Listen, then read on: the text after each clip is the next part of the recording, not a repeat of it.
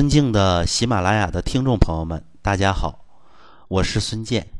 今天呢，带大家认识一下人体的气血生化之源——脾胃。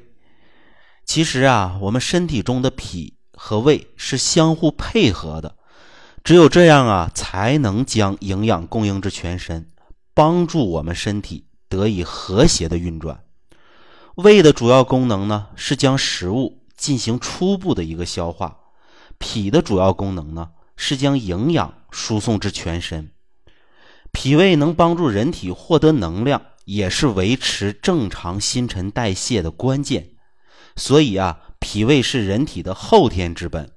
养生呢，更要重视脾胃。中医里有句话呀，说的非常好，那就是“百病皆由脾胃衰而生也”。可见脾胃啊。在我们身体中起着非常重要的作用。我们身体中所需的能量都是由脾胃将食物转化而得来的。所以呢，脾胃是人生存的根本。所以，一旦我们的脾胃出了问题，绝对不容小视。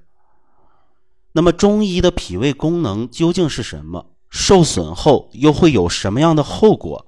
今天呢，我就为大家深入的去解读一下。首先呢，我给大家讲一个病例，这样大家呢会有更深刻的一个体会。我曾经啊接触一个四十五岁的张女士，张女士啊素来脾胃不太好，很久以前呢被查出啊有胃溃疡，也着实啊治疗了一段时间。后来呢，大概啊在就诊前一个月吧，他就常常感觉嘴巴里没有味道，身体呢也是倦怠乏力。头晕，食欲也不太好。每一次吃饭以后啊，他都会有强烈的睡意袭来，自己啊完全无法控制，倒头就睡，一睡就着。睡多久呢？大概呀一个小时。一个小时后啊，他醒了，感觉呢自己身体更加疲劳了。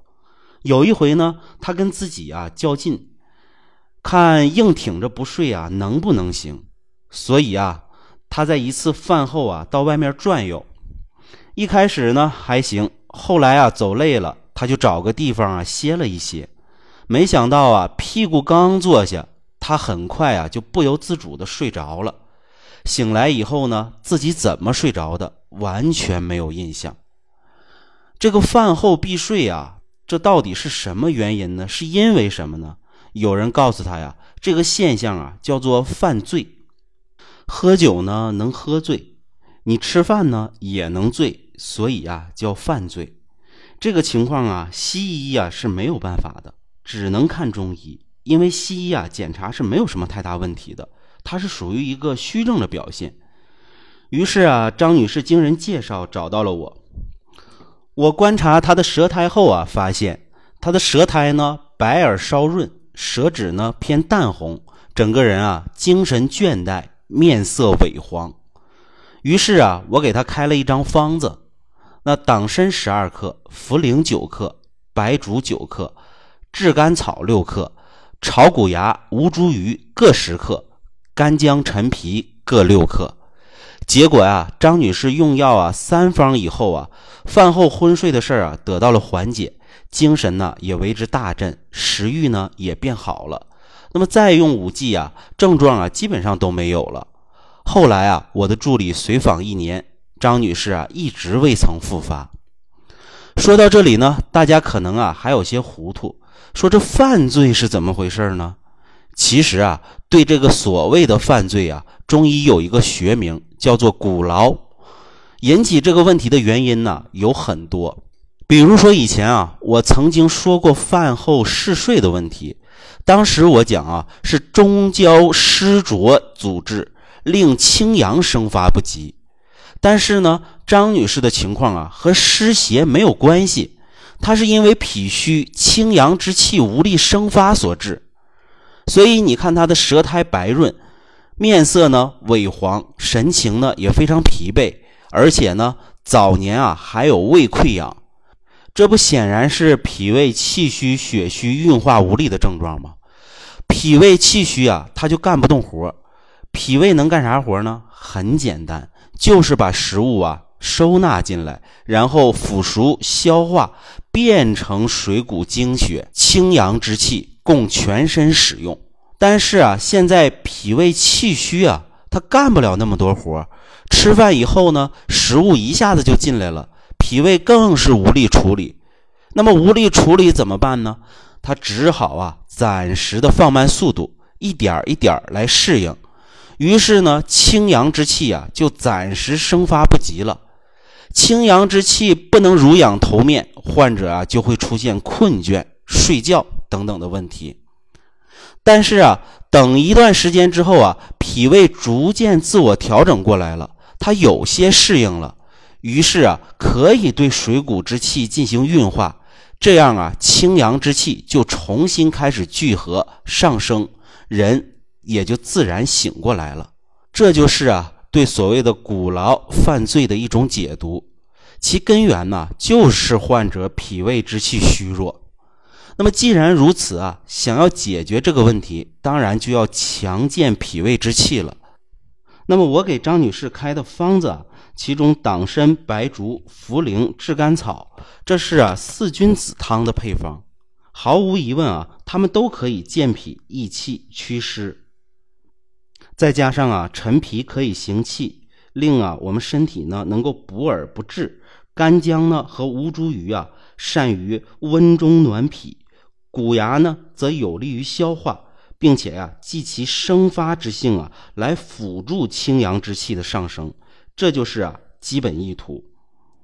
其实呢，四君子汤啊，作为一张补气的君子方，能治疗的病啊有很多。它的主治呢，就是脾胃气虚症，临床啊表现为面色不好、舌苔萎白、语音低微、气虚乏力、食少便溏、脉象呢也比较虚缓等等。总之啊，都是脾胃之气不足所致。现代医学语境下的慢性胃炎以及十二指肠溃疡等问题，常会用到它。其他的一些内科杂症呢，如果辩证啊属于脾胃气虚而来的，也可以酌情加减应用。总之啊，用途十分广泛。那么，如果啊听众朋友有脾胃气虚之症的，不要忘了四君子汤。当然啊，前提是要准确辩证。有些人啊，不只是脾胃气虚，更有脾胃阳虚的问题，那时候啊得用理中丸。有些人呢，不但脾虚，更有脾胃气虚加湿气的一个问题，或者呀，伴随腹胀、呕逆的问题。这时候啊，得用六君子汤或者香砂六君子汤，这就需要啊临床变化了。因此啊，非专业的听众朋友最好啊能在中医师或者中药师的指导下来应用。同时呢，你也得知道，这饭后困顿呢，作为一种现象，人人都有。未必一定是脾胃气虚所致，有些人呢，完全只是受暂时性的脑供血供氧不足所致。只要身体可以耐受，就不要当做疾病来看待。我希望呢，能尽量给大家讲解的生动详细，但是呢，你们不能盲目对号入座，硬生生把自己判定成了病人，那就不好了。这期节目啊，主要让大家认识到脾胃作为人体的后天之本的重要性。脾胃的健康影响着身体的方方面面。